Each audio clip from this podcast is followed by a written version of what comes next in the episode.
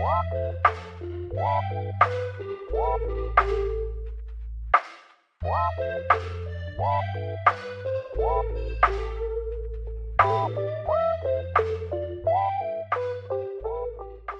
迎大家收听新一集的闲聊足球室。哦，那这一集呢会是第七十三集，然后录音的时间是在九月的十六号，现在是中午大概一点左右的时间。这个礼拜我们要先讲的第一场比赛是切尔西面对萨尔兹堡红牛。我会特别又把切尔西的比赛抓出来，是因为我们上礼拜才刚聊到 Thomas Tuchel 下课的这件事情。那既然换帅，我们就要紧接着来看一下 Graham Potter 这位新帅上任之后。执掌兵符，执掌蓝军兵符的首秀表现怎么样？哦，那面对到萨尔兹堡红牛的少帅，非常帅气的这位 Matthias Jaissle，这个年轻的部队，双方最后是战成一个一比一的一个比数。我们来从阵型方面先来看萨尔兹堡红牛呢，它会是一个延续传统，延续上赛季，延续过往。几名主帅一直以来的这个菱形中场四四二，哦，这场比赛亚斯勒这边呢仍然是一个菱形中场的四四二。切尔西这边就比较有趣了，哦，切尔西这边的阵型呢，在赛后其实是被广泛的讨论，在 YouTube 上面，在国外的专栏上面，其实是大家各持己见，然后有很多的一些不一样的视角。不一样的切入方式去看待切尔西这场比赛的阵型。那我个人来分享一下我的看法，我会觉得 Graham Potter 这场比赛用的阵型是一个三五二阵型啊，只是左边翼位的 Raheem Sterling 他不会深度回防哦。基本上我们如果看上半场严格定义上的话呢，Raheem Sterling 是不会，从来没有一次他会回防到跟防线其他人平行的这个位置。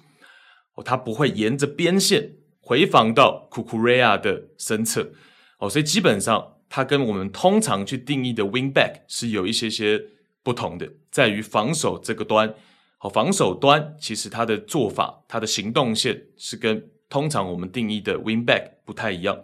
那其实进攻端呢也同样是如此哦。如果我们把它加入到奥巴跟 Havertz 的锋线组合。或者是我们把它加入到 Kovacic、Jorginho、Mason Mount 的中场组合，好像都勉强可以，但是都属实有些牵强。也就是说呢，为什么说这场比赛的阵型被广泛讨论、难以定义，就是因为 Raheem Sterling 他是一个独立出来的行动线，他是独立出来的行动线。好，所以说本场比赛 Porter 的用兵呢，导致我们势必要用不同的方式去看待阵型。过去我总是在跟大家讲说，我个人对于阵型定义、去判断阵型的方式，我都会是以防守的视角为出发点。哦，就像是我看这个过去安帅写的自传里面就讲到说呢，阵型一定是从防守的视角为出发点的。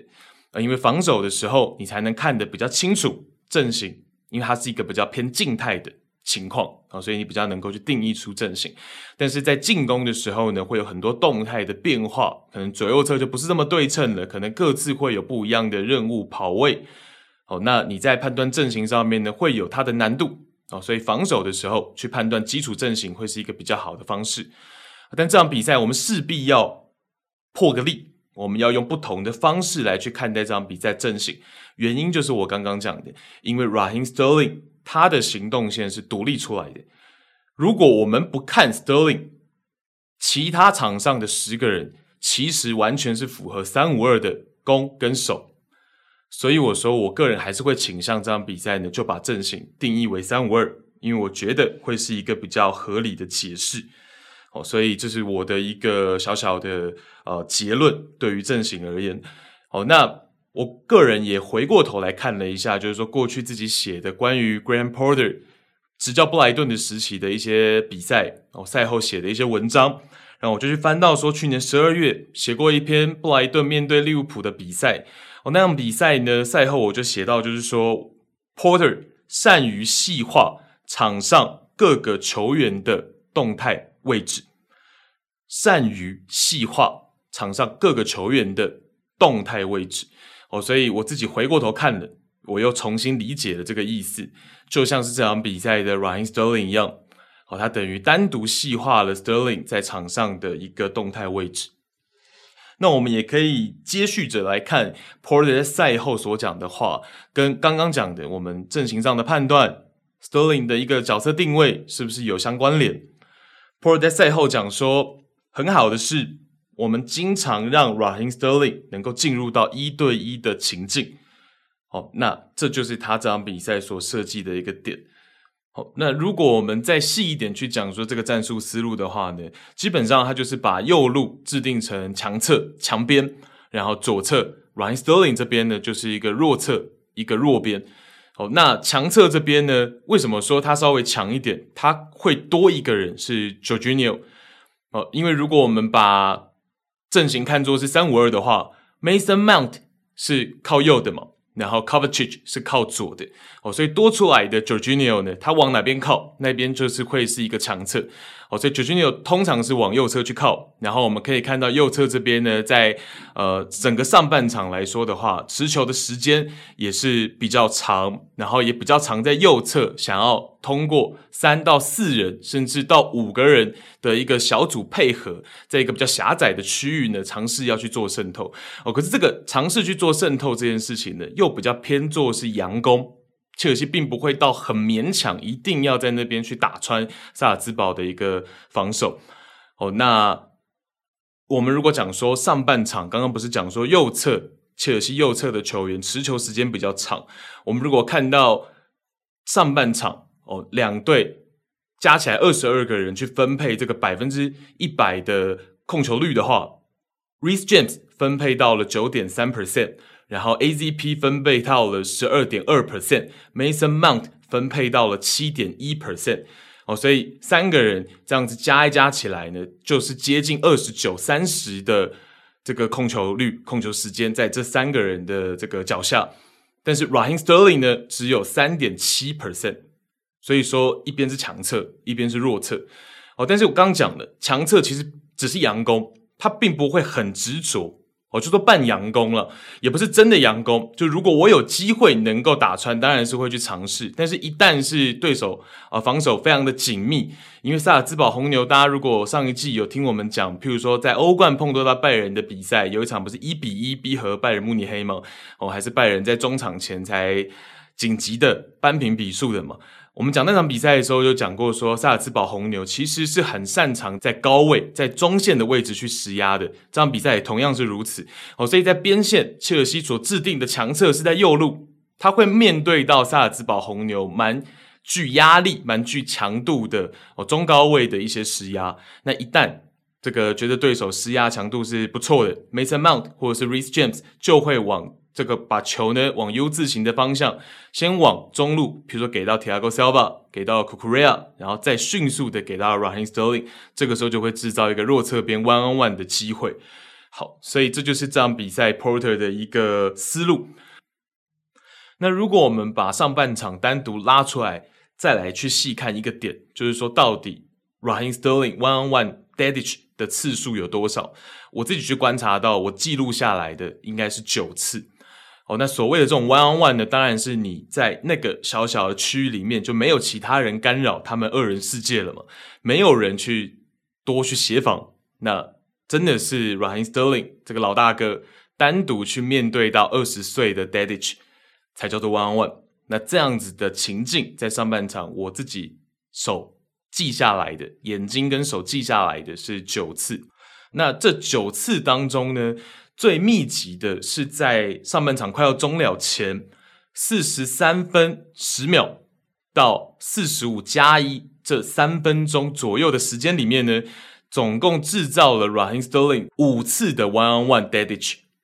五次这样子的机会哦。那当然，我就是让我球队最好的一个盘球手能够去面对到对手相对比较稚嫩的边后卫，这个想法是好的，那能够创造出来是更好。啊，所以我要讲说，Porter 在上半场其实他是有把这样子的一个呃比赛策略、比赛思路给呈现出来，然后场上的切尔西的这些队员呢，其实也有呈现出来。那另外还要讲到，就是说呢，能够制造这样 one on one 的情境，另外一个很重要的点是 Sterling 周围的队友，尤其是他身侧中场的队友 Kovacic。这场比赛我们可以看到 Kovacic 他的一个跑位哦，其实是真正关键，能够让 Sterling 好好跟 Dedich 两人世界的最大的关键是他不当电灯泡。他会常常走在这个半空间的走廊，但是他会很迅速的把中场萨尔茨堡的其他的防守者迅速的带开，通过他的跑位，通过他的站位，哦，让 Sterling 能够跟 Dedich 好好的两个人去对位，所以 Kovacic 也是另外一个呃这个战术很重要的一个点，要跟大家讲。好，那呃我们要。讲说，那战术执行成功了，为何切尔西其实这场比赛好像进攻效率还是没有很高？原因就在于说呢，萨尔兹堡红牛这些年轻球员、年轻部队，让大家没有想到的是，他们在 one on one 的防守上并不吃太大的亏。那刚刚讲到的嘛，二十岁的 Amar Dedic 和 Raheem Sterling 对位，照讲他应该会吃很多亏，对不对？但是他全场尝试抢断五次，五次都成功，其中的四次就赏给了 Raheem Sterling。那 Dedich 可以说在这场比赛呢，完全是不落下风啊！不论是在大禁区以内正面的一个防守，还是在身侧身后去追防 Sterling，可能已经被过了哦。在我们中文的术语来说，已经被过了大概半个身位左右，他能够从身侧再放铲。成功完成抢断哦，等等的这些防守上，他面对这位三十几岁的老大哥，并不落下风。会是萨尔茨堡这场比赛防守为什么能够成功？尤其在上半场能够成功守住一个很关键。好，那这个我们要再进一步去讲，就是说之前的好几集里面都有去跟大家讲到，在数据上面，数据网站当中，dribble 跟 tackle 之间的这个关系。那我要再最清楚的跟大家讲一遍，如果我们以 Who Score 为例的话呢，Dribble 成功的图会长得跟被 Dribble 的图一样，也就是说，切尔西这场比赛成功 Dribble 的这张图会长得跟萨尔兹堡防守端被 Dribble 的图一样。哦，那大家懂这意思，就是我如果 Dribble 成功，意味着对方有 Tackle。我如果过人成功，意味着对方有抢断，是这个意思。但是反过来呢，防守者 tackle 成功，并不代表进攻方进攻者有尝试 dribble。反过来哦，反过来是这个意思哦，因为可能进攻者他是持球在原地被你抢断，又或者是你是从这个他的身侧或者是后方去抢断他，他根本没有。想要过人的，想要 dribble 的意图，那这个情况下呢，你的 tackle 是成功了，数据上会给你一个成功的 tackle，但是它并不会有一个这个 dribble 失败的数据，因为他根本没有要去有这样子的意图。OK，所以意思就是说，dribble 成功，对方一定有 tackle 哦，但是我 tackle 成功，对方未必有 dribble。大概是这个意思，听起来有点绕口，但是大家应该能搞懂它彼此之间的这个关联，数据上会怎么样去做判断？我跟大家最后来做一次这个总结。好，那我们前面也讲到了嘛，萨尔兹堡红牛跟切尔西这个攻守博弈之间，然后切尔西的阵型，然后萨尔兹堡这个菱形中场的一个表现。哦，那。要特别提到，就是说，我觉得 Matheus Eisler 这场比赛他的一些调度啊等等的，我都蛮认同的。可是针对于半场四十五分钟，就是半场下半场一开局他的一个换人调度，我稍微还是会有一些些的呃，应该说疑问，我稍微还是有一些些的不解。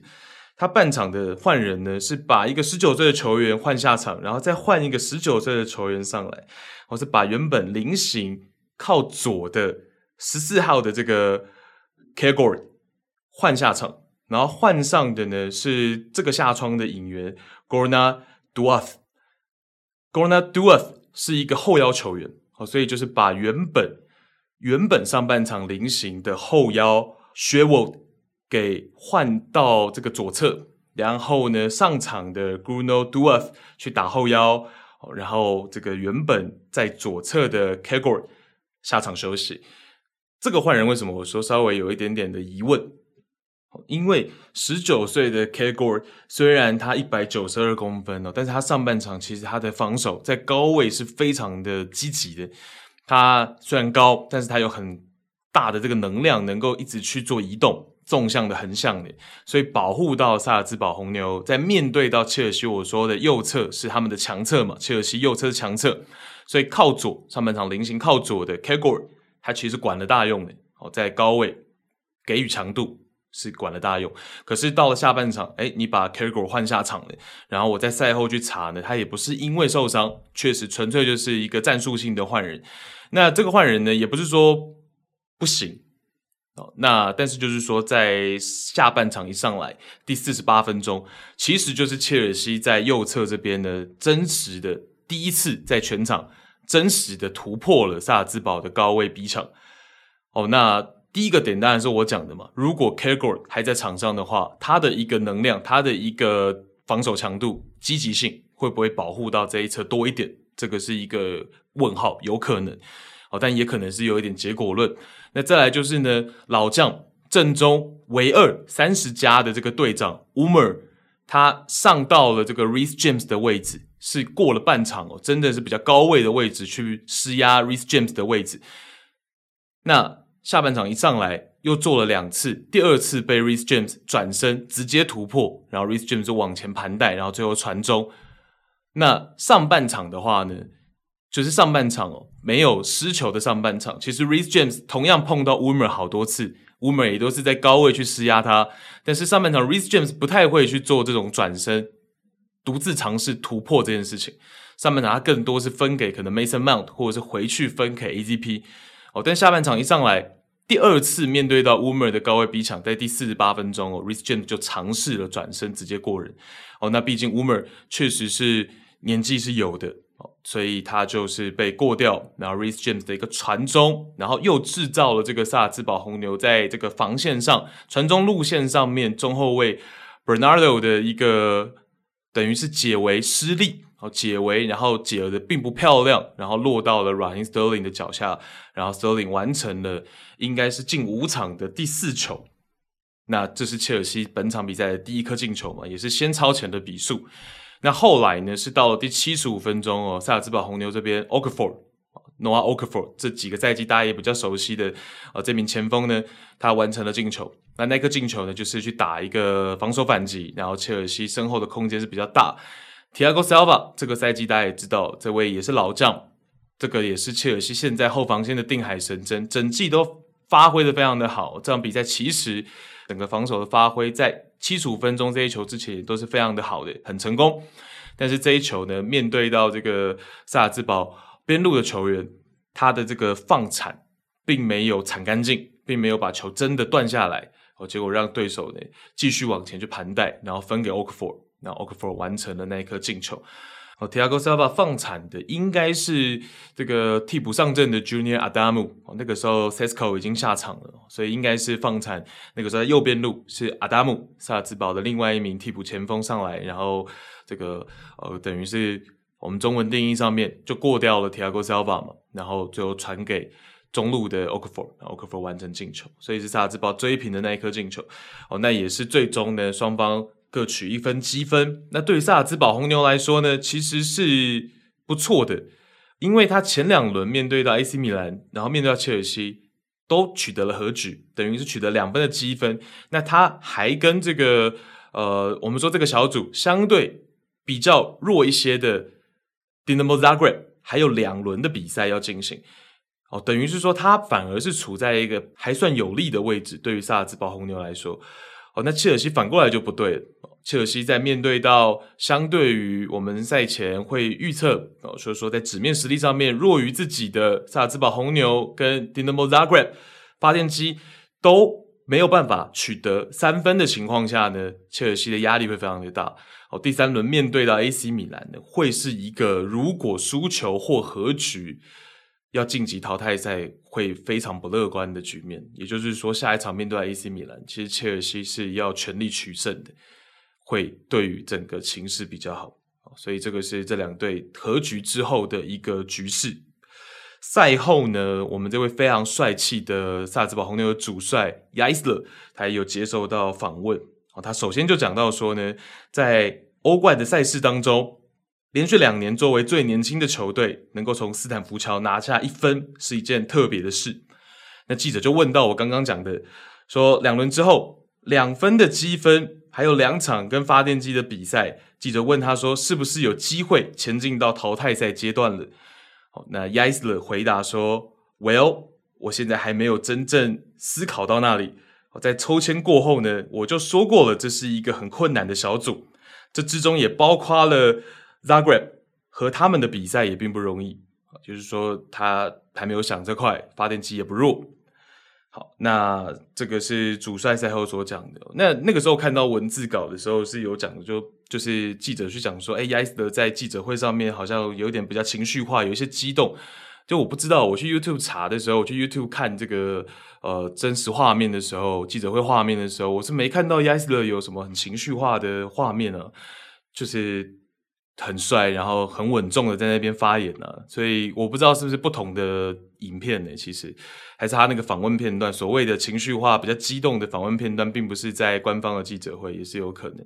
那赛后呢，其他萨尔茨堡的队员也有一些些的这个发言，跟大家分享一下哦。好像是我们刚刚前面提到的，他们先发的右边后卫，也是正宗唯二三十加的队长 Andreas Umer，赛后他就讲说。你可以看到切尔西的 quality 比米兰更好一些。当我们试图压迫的时候，他们往往能够很好的把传球结合起来。那另外呢，这场比赛我们刚刚也讲到了，真正最重要的一个 key point 就是跟 Raheem Sterling 对位的 Dedich。哦，那赛后 Dedich 就讲到说呢，呃，开球前我感觉自己应该在做梦，我感觉自己应该是在做梦，全场爆满，第一次在斯坦福桥比赛，然后我自然而然的。鸡皮疙瘩，那他其实是有一个转折的，因为他夏天刚刚才租借返回，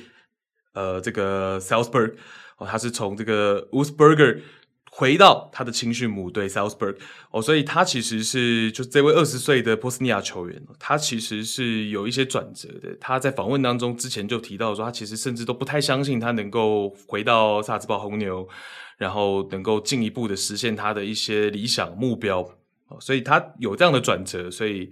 那甚至是在欧冠面对到切尔西，在这个斯坦福桥能够先发，所以对他来说可能意义是很重大的，是超乎我们可能哦我们的一个想象的。那这场比赛刚刚也不断的提到单防 Sterling 的出色表现。会是萨尔茨堡红牛这场比赛能够取得平局最大最大的关键，起码是我眼中我觉得最重要的一个呃关键球员。好，所以这是这场比赛跟大家分享的一个部分。那 Graham Porter 他的一个阵型呢，还会有很多的变化性，可能或许不是每一场比赛都是像这场比赛一样。好，那最后我们来总结一下哦，就是针对这场比赛，切尔西面对萨尔茨堡，我们看到的一些事情，切尔西的部分。Graham Potter 的第一场比赛，我们可以观察到，就是说呢，他还是会利用到自己的旧将，也是自己的爱将 c u c u r e l l 他的一个机动性哦，可攻可守，然后比较大的一个防守范围哦，这个特性来去布置整个呃系统哦，然后也让这个 Raheem Sterling 呢变成是一个比较待在边线位置哦，然后去面对对手边后卫这样子的一个。比较独立出来的角色，哦，那这个会不会是常态？这个我们可以往后再去观察。哦，毕竟如果以切尔西的这个目前的 squad 来说的话，他要去踢一个比较 balance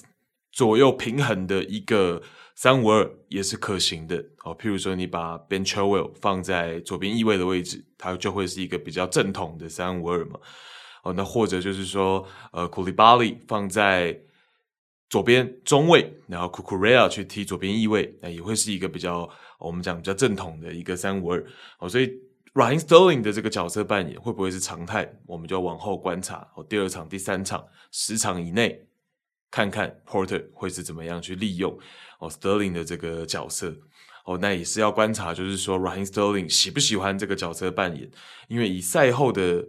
这个反应来说的话呢，他自己是讲说他还是更喜欢过去那种不是这么常待在边线的这种角色。哦，那包括了这个赛后，其实作为评论员的哦，过去阿森纳的传奇球员 Henry，他也是有讲到说，哎，他感觉好像或许 Sterling 不会很喜欢这个。呃，角色扮演，但是其实刚刚我们讲嘛，这个赛后，Ryan Sterling 讲是讲这样，但是他说他其实也也蛮能够接受说 Porter 给他一些新的任务啊，一个新的一个角色啊，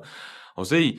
就观察他的一个赛后访谈的情绪，感觉没有什么波动哦，那应该也不是说马上就排斥。那也比较合逻辑的，也不可能马上就排斥嘛，因为他也才是第一次接收到这样子的一个哦不一样的 system，然后对于自己不一样的任务哦，所以一切都还是要再往后去观察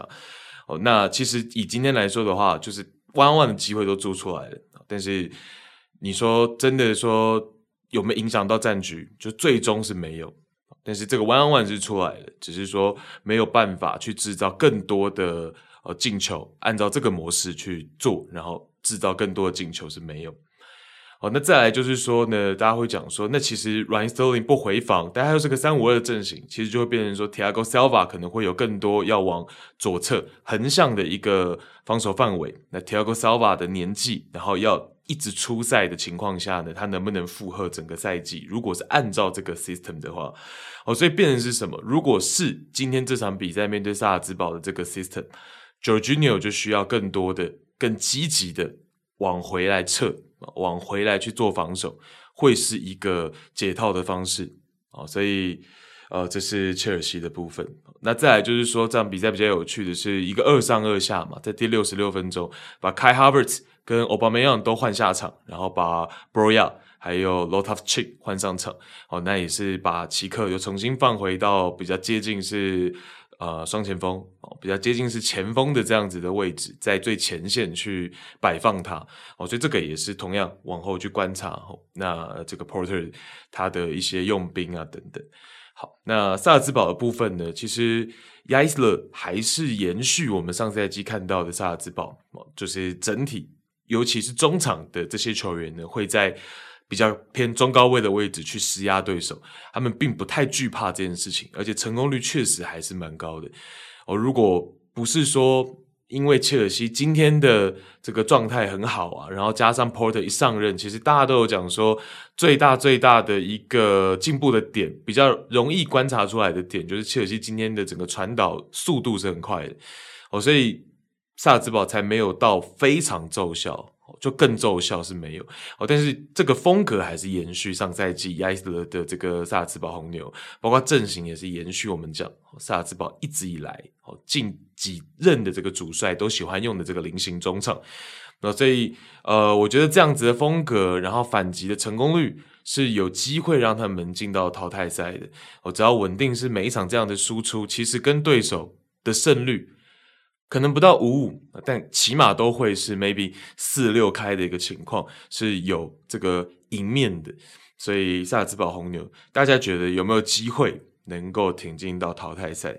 哦，所以以目前欧冠进行完两轮来说的话呢，就是萨尔茨堡红牛跟布鲁日会是最让大家期待，会不会有机会看到这两支相对不是说这么强大的俱乐部？那也是相对比较年轻的俱乐部，最后挺进到呃淘汰赛阶段，所以这个是这场比赛跟大家分享的全部内容。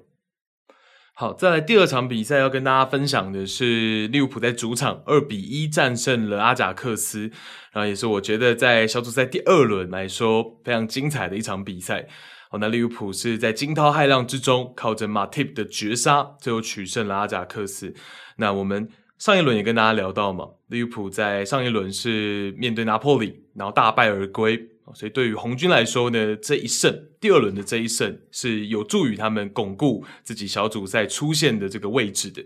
那对于阿贾克斯来说就比较可惜了，一场不错的比赛，但最终呢是一分未取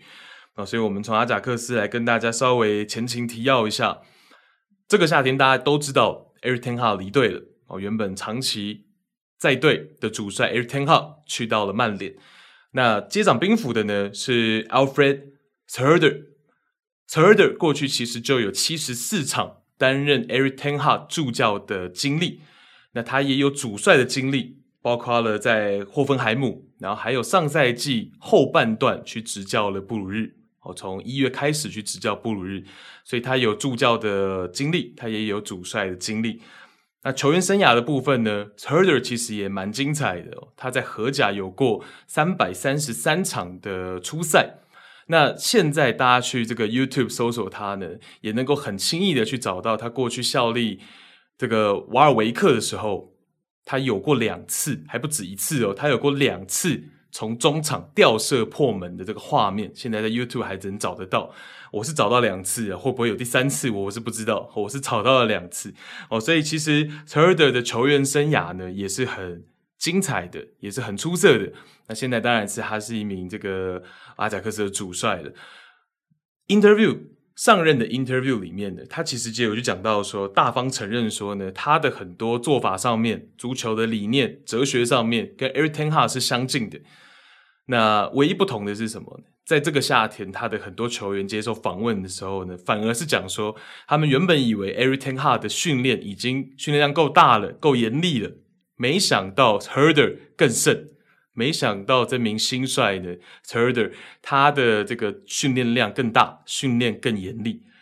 所以为什么我们去讲说阿贾克斯这个赛季，起码到目前为止，整体的球风还有他们的能力上面呢，其实跟 Erik ten Hag 在位的时候差距不大。一就是因为两名主帅前后任的主帅想法上面差异不大，所以呢，基因是根深蒂固的，仍然存在。那第二个就是，其实一些关键球员仍然在队哦，包括了像是 Tadic、Berghuis、Alvarez、Blind、Timber 哦等等这四五名原本的关键球员呢，仍然留在球队。那这个意义在哪里？意义就在于说呢，这些球员他很熟悉阿贾克斯的球风跟系统了，所以他们就是有点像是基调哦，一个球队的一个骨干这样。那能够留在球队呢，就会帮助这支球队维持住过往的球风系统。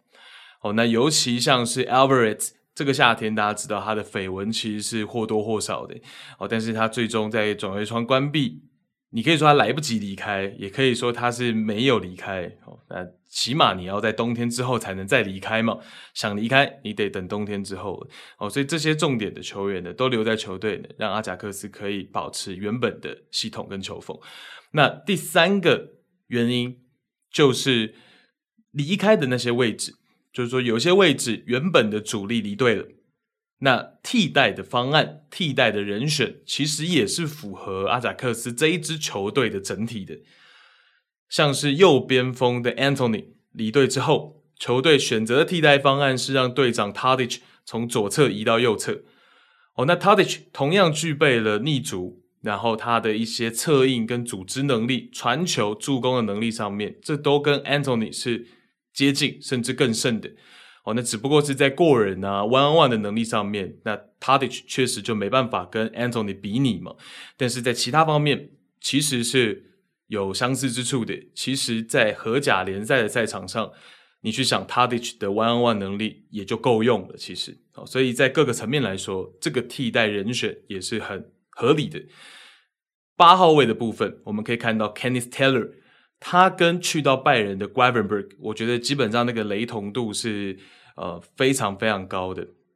就基本上是无违和感的在场上。哦，这个赛季的 Taylor，你看起来就跟上赛季的 g r a v e n b e r g 是一样的。哦，两个人都是属于这种有一点点 B to B 的这种风格，然后更多是这种无球的策应接应能力，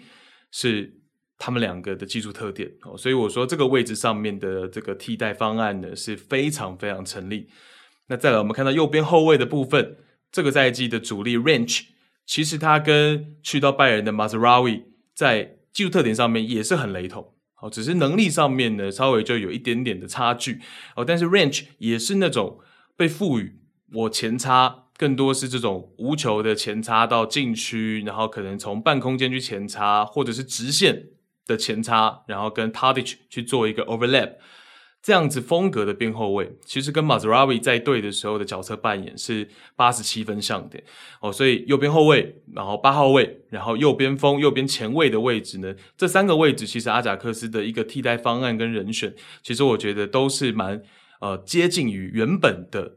主力，就离队那些原本主力其实是非常接近的。那也保持说让这个系统呢能够继续运作，然后继续运转的很像。哦，就你不会去想念，太想念那些离队的主力这种感觉。哦，那唯一比较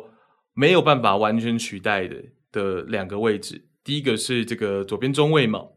，Lisandro Martinez 的离队呢，那我觉得这个巴西其实在防守端可能能够顶替个这个六七分，哦，但是在这个进攻端传球的部分，那确实巴西跟 Martinez 的落差就比较大。那再来当然是中锋的位置。阿雷尔的离队，那譬如说库迪斯，呃，小将库迪斯的发挥也是很好，但是你在身高上面，在类型上面，他有一些在原本系统上面不可取代性。哦，阿雷尔有一些不可取代性，那所以这个位置也是没有办法完完全全做到一个替代取代的。OK，所以综合来说，以上的三个点，第一个前后任的主帅思维接近，那第二个点呢，还是有部分的主力留在队内。第三个点，即便有一些主力离队了，顶替的人选方案都是很符合整体队形的。哦，所以这三个点呢，导致说，诶，我们看到这个赛季之初的阿贾克斯，好像跟上赛季、跟上上赛季的阿贾克斯没有太大的一个区别，哦，没有太大的一个差异，没有太大的一个不同。所以这是跟大家先分享在前面。那本场跟利物浦的比赛呢，阿贾克斯的先发十一人其实是跟小组赛第一轮一模一样的啊，因为小组赛第一轮其实打流浪者有一点点呃秋风扫落叶，非常顺畅，讲白了就是踢得非常顺畅，然后大胜的一个结果哦。所以在第二轮面对到强敌利物浦呢，是选择维持同样的呃这个 line up。好，那我们再过来呢，就顺着比赛的进程来跟大家分享关于这场比赛的一些看法。哦，首先我们看到上半场的第十七分钟，利物浦的第一颗进球是来得干净利落，由门将 Ellison 长传前场，然后 Louis Diaz 争顶和阿贾克斯一百七十九公分的中后卫 Timber 争顶，然后 Diaz 争到了球，然后落到了 Jota 的脚下九塔和萨拉连线，然后萨拉完成了自己欧冠生涯第三十七球。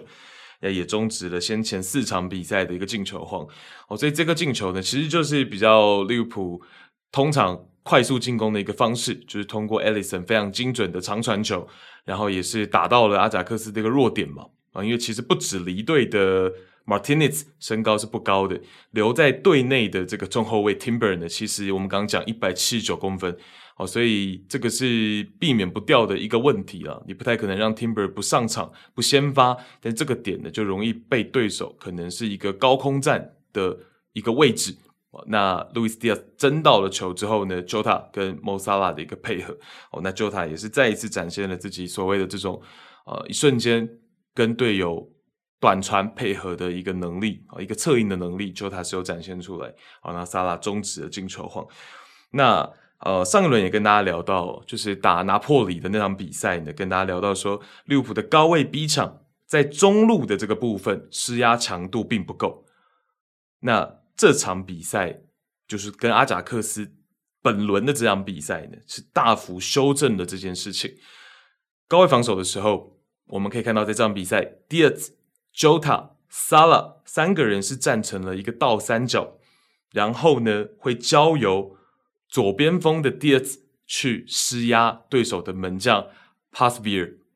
哦，那这个情况就变成说呢，他是一个倒三角，然后三个人比较集中在中路的区域，然后当 Diaz 去施压 Pasveer 就是对手门将的时候呢，这个倒三角乍看会有一点点像是直角三角形这样，哦，大家可以想象一下，会有一点像直角三角形，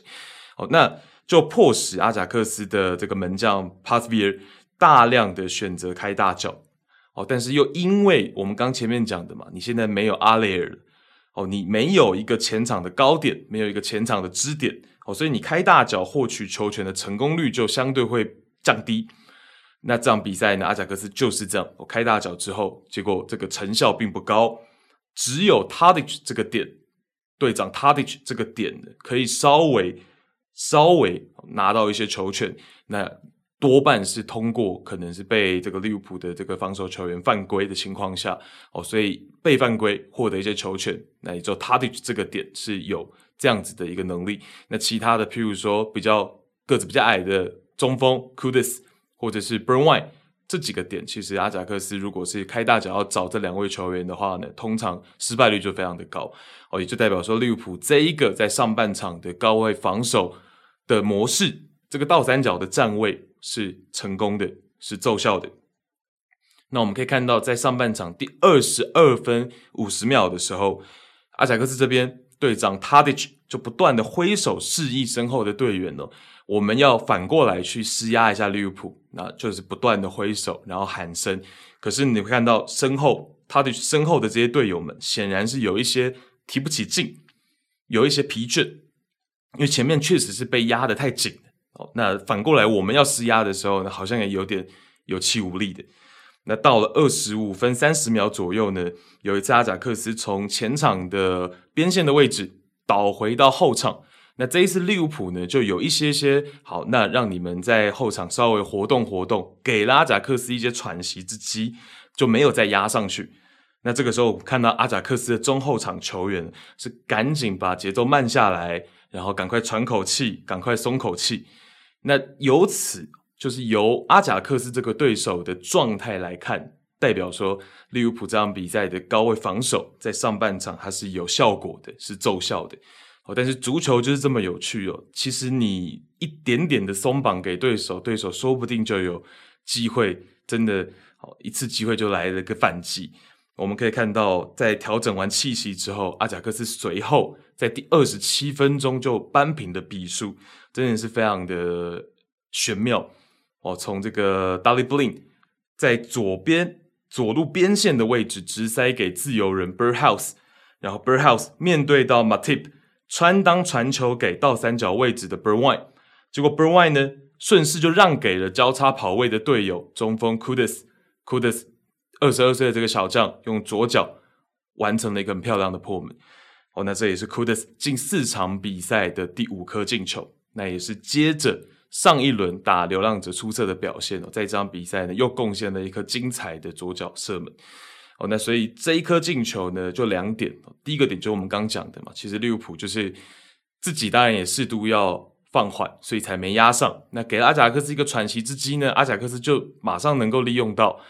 那再来一个点，就是我们刚讲的自由人的这个设定哦，这个在加贾克斯打一个四二三幺阵型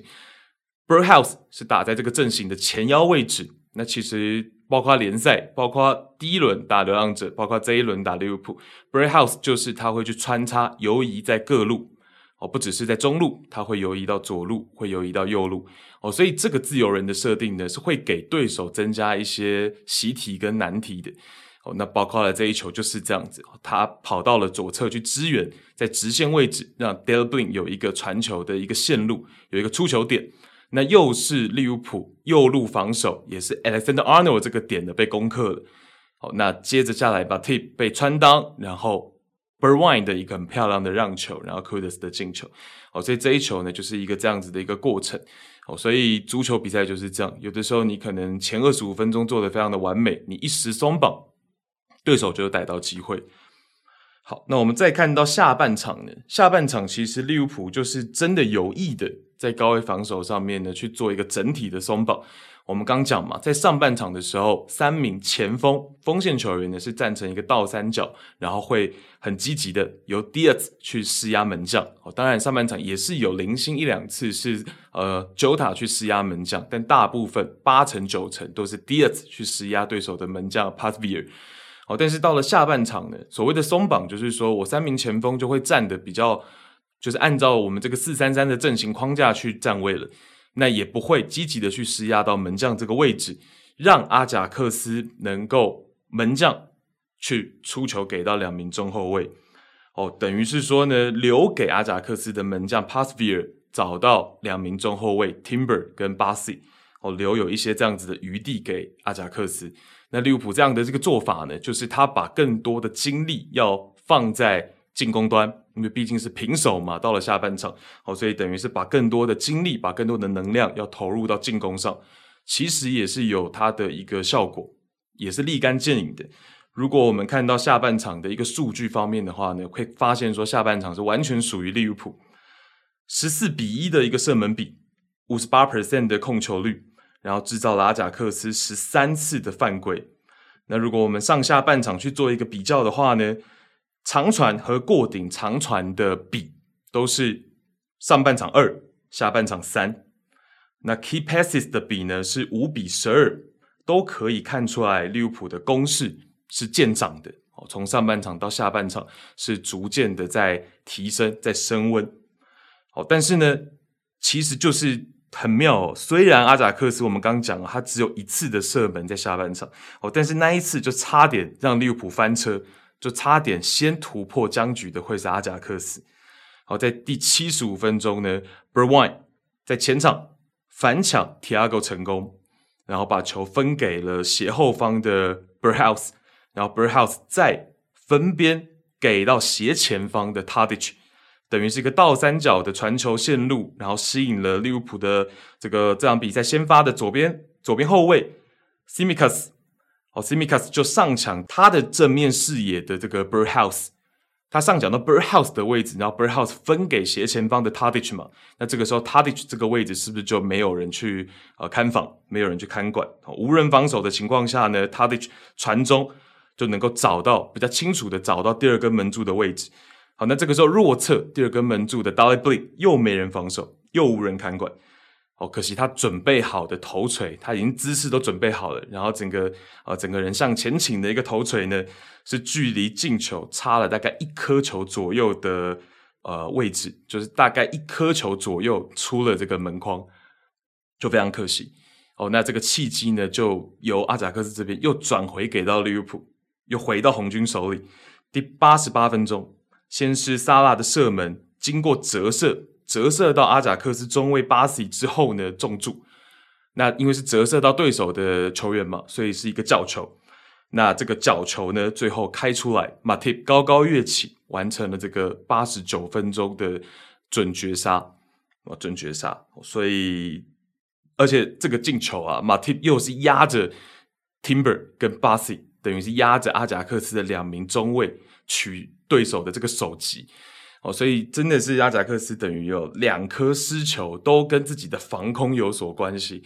而且这场比赛其实利物浦已经大量的去运用到角球也好啊，或者是这种前场支点也好啊。那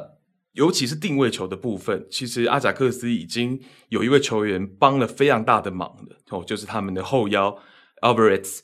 Alvarez 的防空能力其实已经帮助阿贾克斯躲过了非常非常多次的角球跟定位球。但结果在第八十九分钟呢，没有办法再次守成哦，两名中卫不给力，那最后就是一个一比二的落败。啊，对于阿贾克斯来说是非常可惜的，因为其实整场比赛虽然是被压着打，但自己呢总是能够在一丝丝机会、一丝丝空隙找到一点点曙光的时候呢，就有机会可以扳平比数或者是超前比数啊。所以对阿贾克斯来说呢，其实也是非常可惜。哦，那对于利物浦来说呢，既然整场比赛的这个走势都是跟着我，那我也把我的高位防守在上半场呢是做了一定的改进，相对于上一轮。哦，那我觉得拿走胜利对于利物浦来说是实至名归的。就是以场面来说，以比赛的一个准备设置来说的话呢，利物浦拿三分是合理的。我，只是阿贾克斯相对来说很可惜，毕竟都已经守到了第八十九分钟了。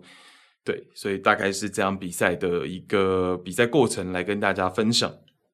好，那最后关于这场比赛呢，再补充几点关于利物浦的部分。第一个点是在第六十六分钟，Jurgen Klopp 是做了调度，他把 Elliot 跟 Jota 两个球员换下场，然后换上场的呢是 Roberto Firmino 跟 David Nunez。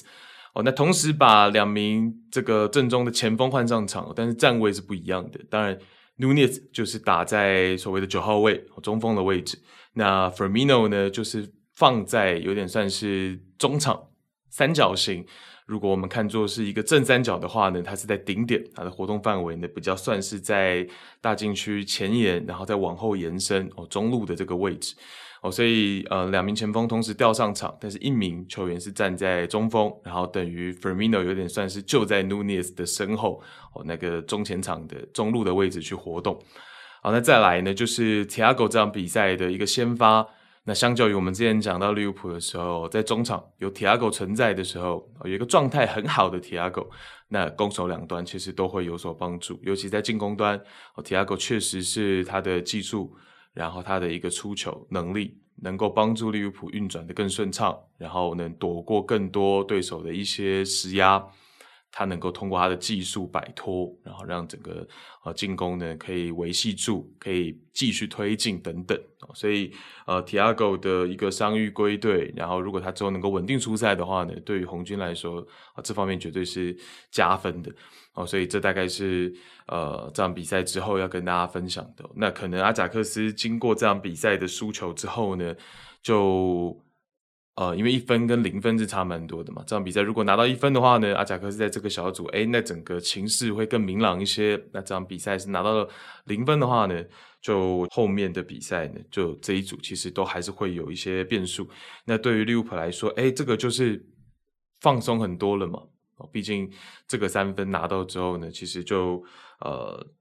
暂时排在等于是第三名，但是呢。就等于说，我直接跟阿贾克斯碰头是赢的嘛，所以等于说这两队，如果我们拿破里的状态一直是往后，都还是像第一轮这么出色的话，哦，等于拿破里现在是六分嘛，那利物浦跟阿贾克斯第二次的交手，可能就会是比较影响这个小组最后呃格局的一个比赛哦，所以可以期待一下这两队再一次碰头在小组赛哦，那场比赛最后会怎么样？大家可以来期待一下。好，再来，我们看到上周末的意甲联赛第六轮，我们要跟大家来聊的是恩波利在主场一比二输给罗马的这场比赛。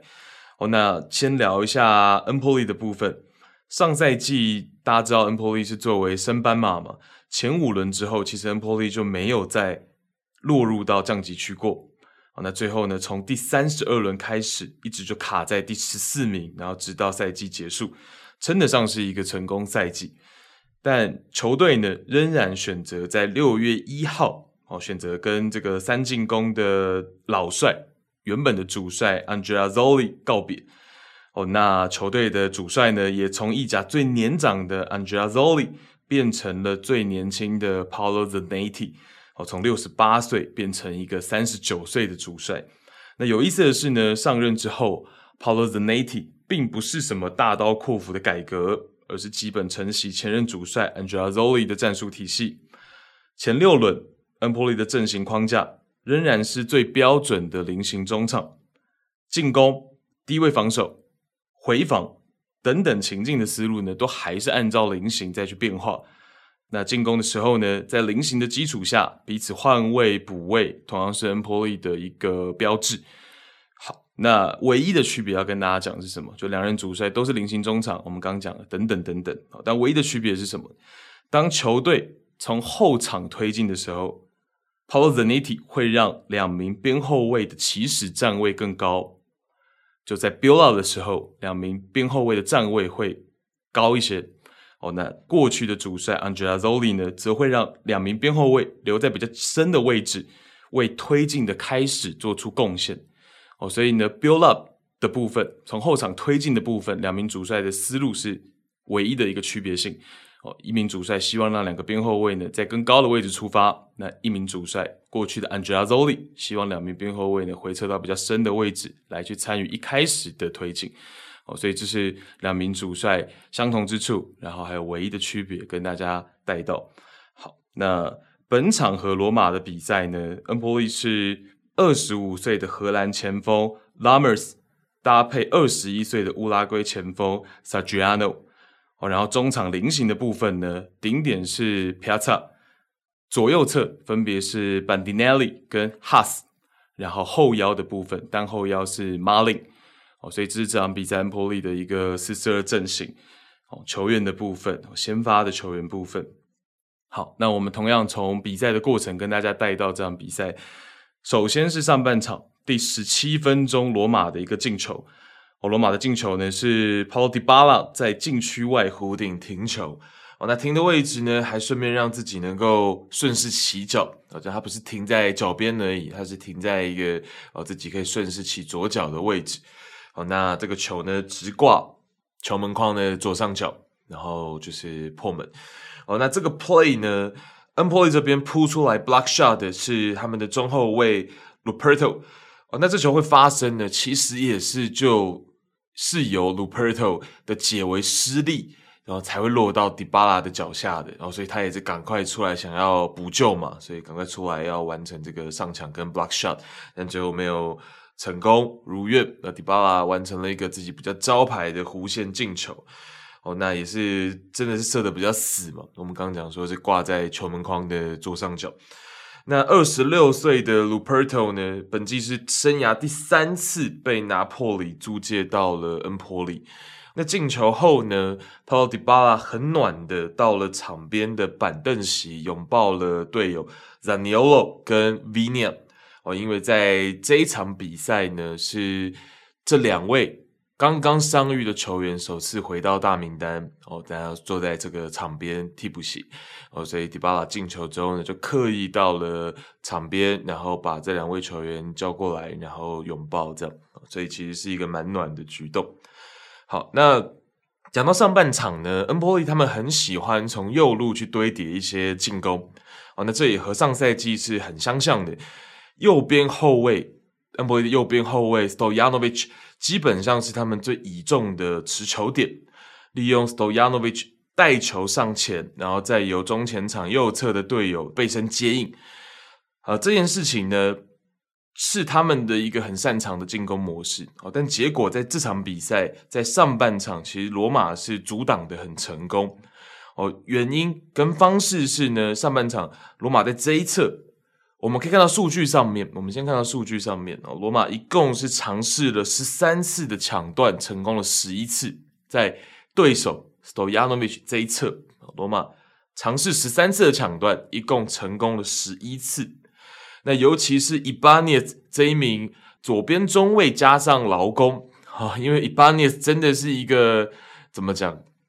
我觉得是已经接近一个超级优质劳工的这种呃程度了。他跟曼奇尼其实都是，但我觉得伊巴涅斯不知道为什么，好像这几场比赛更累的感觉。就是因为我赛季初也跟大家讲嘛，罗马的边中卫会是一个非常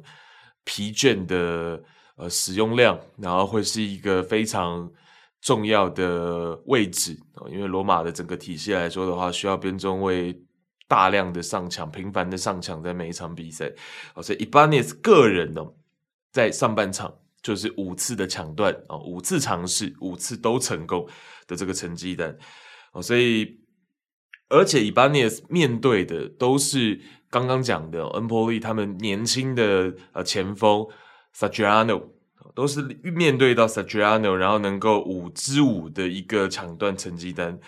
哦，所以其实是呃罗马在上半场哦是屏蔽掉了恩波利的强侧，等于是这样讲哦。但是唯一可惜的是，罗马大半的 tackle 过后都没能真正掌握住球权，也就是说他们的抢断过后呢，其实球权通常没有办法很好的掌握住。哦，所以等于是阻断了对手的配合，但是自己也没有能够立刻形成反击这样的一个情况，等于是打断了对手推进的一个节奏啊，但是自己也没有办法顺势去完成一个呃有效的反击，所以这是上半场的一个情况哦，所以恩波利在半场终了前的第四十三分钟，还是将比数扳平了。哦，而且那一球他们不是走右路，不是直接走右路哦，是先走左路哦，走左侧左边后卫 Palisi 的这一侧，然后再转移，从 Palisi 然后带到前场中前场之后呢，给到前腰的 Piazza，然后 Piazza 再转移给到 Stojanovic，然后这个时候 Stojanovic 就有一个比较好的传球空间，然后四十五度角传中，然后禁区的 Bandinelli 头锤破网，哦，所以这是上半场。双方战成一比一的一个过程哦，所以相对我们刚刚讲伊巴涅斯那一侧哦，罗马在右侧的防守相对就松了一些些，然后给到恩波利可以从左侧转移到右侧的这样的一个机会，所以会有这样一个扳平球。那防守的部分哦，防守端我们再拉出来讲一下，防守端恩波利的这个菱形中场呢，它其实是能够制造罗马在后场持球的时候，罗马的边后卫三面受敌的哦，那三面受敌嘛。一二三，三面受敌，第四面就是边线的，就是边路本人。哦，所以其实呃，就是变成说罗马的边后卫，例如像是呃 Spina Zola 在上半场或者是全场，你会看到常常看到 Spina Zola 就是被三个恩波利的球员夹击。哦，但呃，为什么我们前面讲菱形中场，我们前面讲到这个萨尔兹堡的菱形中场的时候，并没有去讲说切尔西会面对到三面受敌。哦，那原因第一个是切尔西的传球节奏比罗马来的更快一些哦，所以基本上是比较容易在对手三面来之前哦就把球给导出去哦。那第二点就是恩波利这边是会让他们的双前锋尽量往边路去靠拢哦，所以是更有这种局部在边路要去施压的倾向，所以更容易在边路制造对手三边受敌。那比较可惜就是说呢。恰逢本场 Spina Zola 的状态是有回升的哦，以及他同一侧的 Matic 在 Spina Zola 身侧接应的很到位哦，所以导致说恩波利的这种围剿啊事半功倍哦，那这就是比较可惜的哦，因为其实，在场面上看起来，这种三面受敌啊，比较局部的围剿其实是有制造出来的，因为有好几次的 play 我都有截图到哦。但是 Spinalola 这场比赛的状态哦，是相对于前几轮来说是回升的比较明显。然后 Matic 又很有经验的会在这个嗯比较好的位置去接应，比较好的时机去接应的时候呢，就让恩波利这个围剿呢事半功倍，就比较。呃，可惜。那再来就是恩波利呢，这场比赛还有一点比较可惜，就是说他们在局部很极限的去做这种三面围剿的时候，你就没有办法去很好的看管到后续的出球点。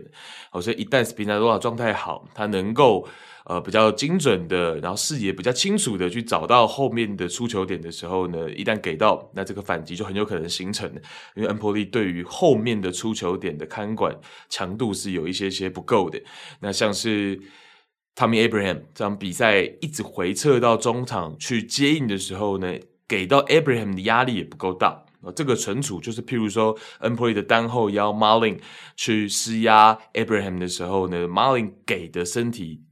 接触给的身体对抗，我觉得是不够。呃，人其实就在背后，但是我觉得这个给的呃力道是很小的。那其实他也没有黄牌在身嘛，所以这点其实是我觉得是有待商榷的。哦，所以也常常让 Tommy Abraham 让 Matic 去接应到 Spinazzola，然后就破掉这个三面受敌的局，大概是这样。那提到 Spinazzola。本场比赛在一对多的情境之下，或者是一对一的情境下呢，Spina Zola 都很有心得，然后有不少有难度的出球。那如果是一对一的对位的话呢，通常就是碰到菱形，我们刚刚讲右侧的 Haas，那他就会跟 Haas 一对一嘛。那这场比赛 Haas 其实是呃比较扛不太住跟 Spina Zola 的一对一的。那我们可以看到过程当中呢，Spina Zola 就展现出自己在欧洲杯被大家。大量看见的那个时候，不断的变向的这样子的一个特长，在边路四十五度角啊，或是边线的位置，不断的去做左右变向，然后让哈斯疲于奔命哦，所以其实就看到了一些欧洲杯的影子啊，所以也是可以后续观察。我们等下也可以稍微提一下这个欧霸杯嘛，其实斯皮纳佐拉也是有把好状态延续到周中的欧霸杯，所以代表说这位球员呢，或许。大家在欧洲杯看到他，然后看到他受伤，但是事隔一年多之后，现在他已经是把状态逐步的在升温回升了。哦，所以我看到他状态好的时候，唯一就是一个念头，千万不要再好。那呵 呵第七十一分钟，第七十一分钟，罗马是进的那个超前的那一球，哦，又是 Paulo Dybala 在大禁区的侧边面对两人的防守。左脚的连续变向，用左脚连续两次变向，晃开两人，和，晃开两个防守者之后呢，完成传中，然后再由 Tommy Abraham 超前比数。好，那关于这场比赛呢，最后再跟大家提一下 Empoli 的部分呢。我们刚刚讲到 Empoli 的左边后卫是呃 Parisi，然后他是二十一岁，其实是在意大利媒体的口中是有时候会被誉为天才左后卫的。哦，那今年夏天呢，其实他也有蛮多的绯闻的，是跟像是拉齐奥啊，像是里兹脸啊，都有在考虑跟这位意大利小将去。呃，联系，然后可能打算要采取动作，在意大利媒体的口中是这样。那最后呢，Parisi 是选择留在了恩波利，然后恩波利也打算给他空间跟时间，让他继续发展，好，然后让他可以发光发热这样。那呃，在这场比赛之前呢，其实他接受媒体报道的时候，呃，接受媒体采访的时候呢，他就有去讲说，他对于跟他算是同行嘛。同个位置的这个我们边后卫，当然不是同侧的 Spinazzola，他其实是给到了这个前辈很高的评价，然后他也强调了说自己希望跟进，跟着这个前辈的脚步，未来能够进入到意大利国家队。啊，所以呃，这个是 Policy 的部分，大家可以稍微关注一下了。Parisi 确实是呃，我觉得是有潜力的球员的，但是可能。在场上还缺乏一些经验，所以像这样比赛呢，也是比较早的就被 Zanetti 给换下场啊，所以 Policy 是大家可以去稍微呃留意一下的。他是二零年从意丙的球队加盟到恩波利哦，那个时候的交易价值，我印象中应该是就是那个时候的转会是五十万欧元而已。那从现在看的话呢，那是一笔很划算的买卖嘛。对，哦，所以大家可以有兴趣的看恩波利比赛的时候，可以去多关注一下这一名左边后卫，这样哦。所以这是这场比赛大致的一个内容分享。OK，那我们也顺道花个三分钟来回顾一下罗马在欧霸现在的情况。哦，罗马在第一轮是输给了保加利亚的俱乐部 Ludogorets Razgrad。哦，那这个保加利亚俱乐部呢，蛮猛的，是刚刚又在第二轮。二比三，险些又把这个西甲的球队贝蒂斯给打翻车哦。但主要那一场比赛我还没看，所以呃，这个保加利亚俱乐部还没办法跟大家聊。那我把那场比赛也给看过了，再跟大家聊。哦，那第一轮他们跟罗马的比赛呢，其实是一个一比二啊，罗马输球，然后这个我们刚讲。，Rasgrad 拿到了两球，而且两球都是在比赛的最尾声哦，所以其实是一个就是蛮 drama 的比赛情况哦。那第二轮哦，罗马再碰到了一个比较、我们比较少知道的环境的俱乐部，是在芬兰，芬兰的首都赫尔辛基的俱乐部 HJK 赫尔辛基哦。那这一支球队呢，基本上就是芬兰联赛最成功的俱乐部了。三十一次的联赛冠军，然后还有十四次的芬兰杯冠军，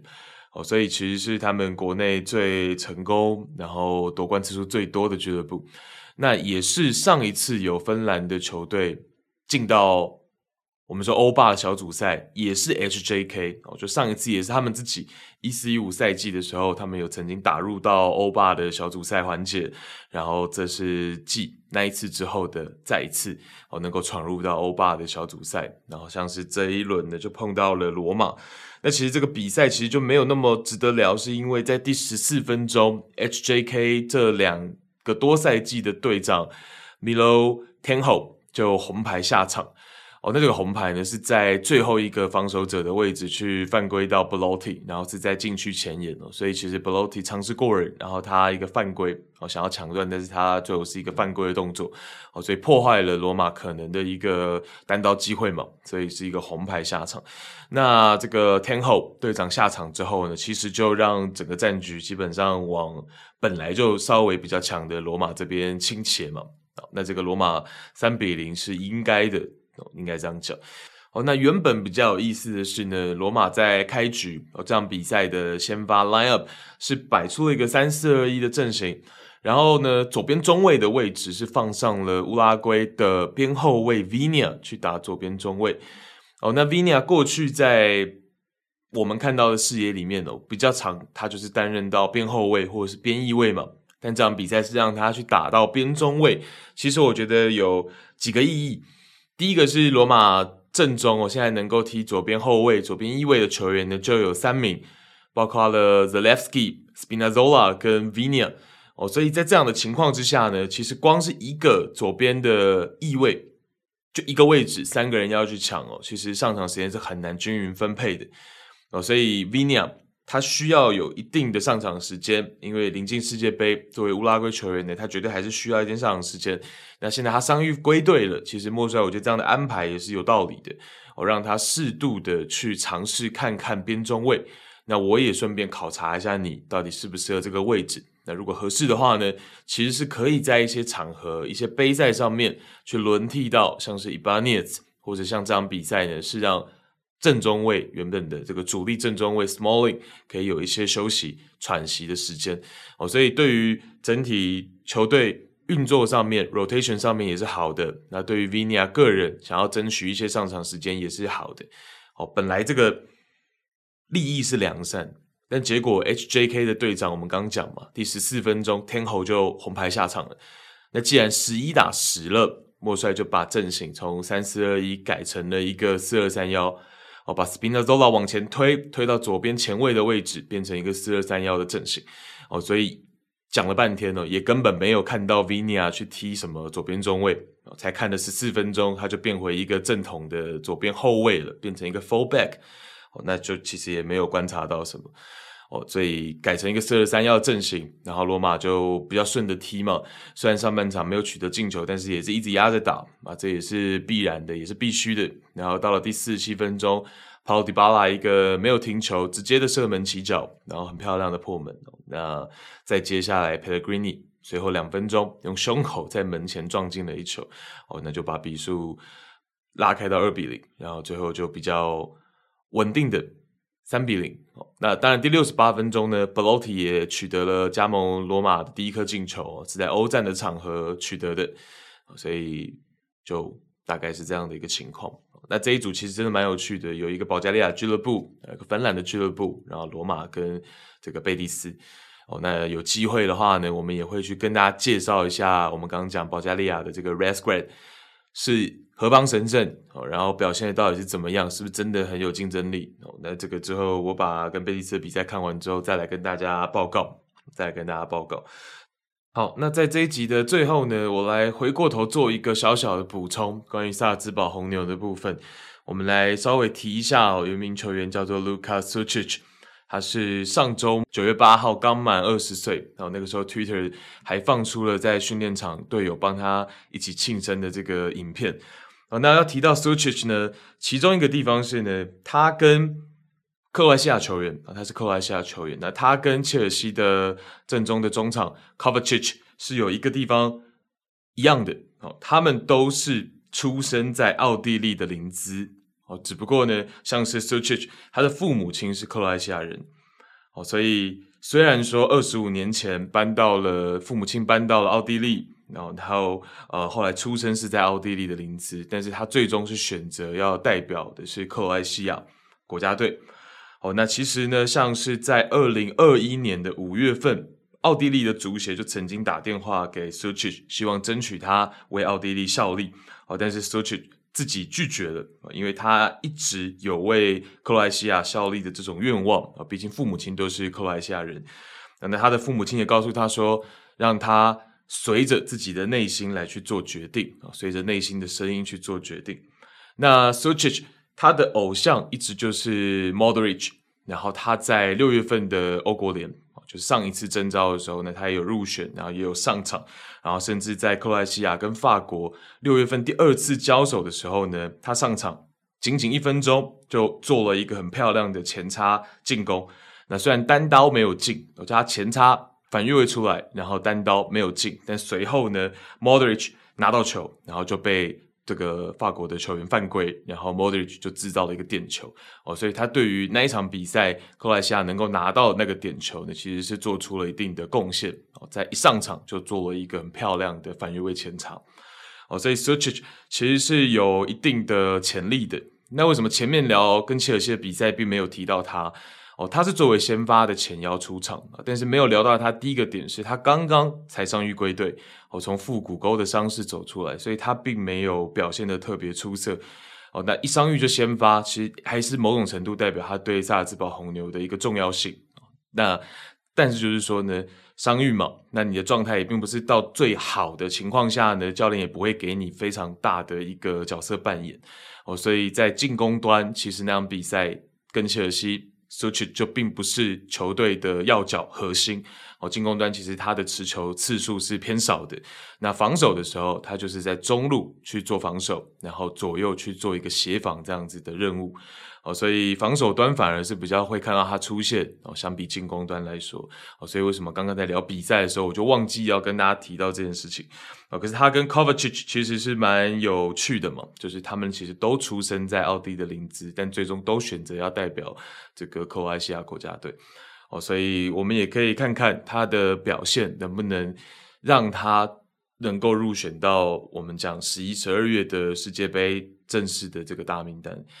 那我觉得，呃，Sucic 是有一点点像是 Roca 的哦，但是技术我们等下再讲。就是他的身高偏高，一百八十五公分，然后也是左脚哦，所以在场上其实是有那么一丝呃神似 Roca 的，但是。跟 Roca 可能最大的区别是在于说，他的柔韧性更好一点，他的摆脱能力再更好一些哦。然后他的身体对抗，在奥地利联赛就是从 highlight 上面来看的话呢，我觉得会有比 Roca 来的再更好一点哦。那 Roca 当然踢的又比他在后一格嘛，Roca 更主要就是真的是扮演比较像是呃后腰的一个角色啊、哦。但是 Sucic 生涯当中可能更多是踢呃 center midfielder 啊，然后更多是踢这个 CM 呢。更多是踢靠前一点的位置，中前卫的位置，或者是前腰的位置哦，所以呃，两个人还是有一点区别性的。我说就单看身高跟整个这个左脚的这种感觉哦，乍看有一点像，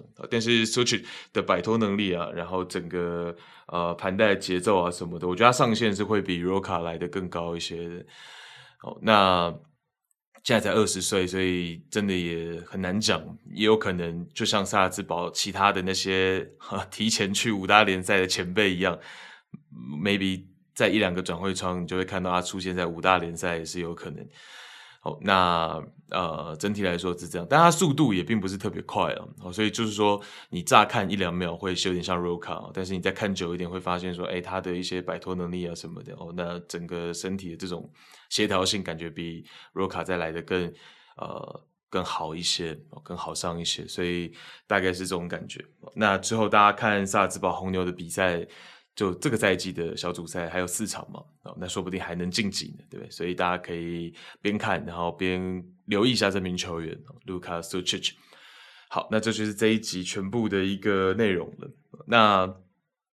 希望是两三天、三四天之后就能录下一集。然后就像刚前面提到的嘛，可以跟大家介绍一下，像是布鲁日啊，布鲁日的前两轮小组赛情况怎么样？然后我们刚讲的在欧霸保加利亚的俱乐部哦，Razgrad，我自己也是非常的好奇啊，其实，所以。呃，希望是三四天之后就能再出下一集，然后跟大家聊一些前面我们没聊到的这样。那其实这个礼拜，呃，欧冠其实精彩的比赛是很多啊，但是我自己譬如说看了巴萨拜仁啊，然后或者是看了尤文本菲卡，就没有这么多心得可以跟大家分享了。但是有机会的话，可以会诊一下，然后好几场连着下来在一起聊嘛。那像尤文，其实上礼拜打萨勒尼塔纳的联赛，我也有去整理过了。然后周中打本菲卡，那或许我们再看一轮联赛之后，就能跟大家聊嘛。我是希望我聊尤文的时候，囧叔不是已经被开除了，好不好？哦，所以呃，我觉得应该是不会了。我觉得应该是不会了。那呃，只是说伤兵慢慢一个一个归队之后，借口就会越来越少了嘛。那影响也确实是有，哦，大家有问我，我基本上就觉得他的球风是占一半，然后伤兵占一半，哦，各占一半的原因，所以导致说开机到现在这么不顺遂，对啊，那其实上赛季一开始也是这样嘛，然后通过一场一场调整回来之后，好像有渐入佳境的感觉，所以，呃，尤文的部分我们可能总结个三四场之后再一起聊嘛，我觉得会更清楚一点，会把问题点可能可以点得更准确一点，对吧？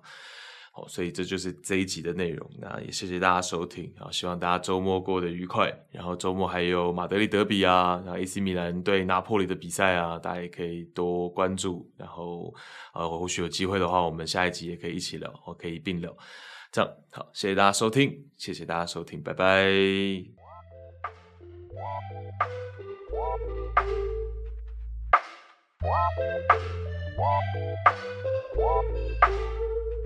Thank you.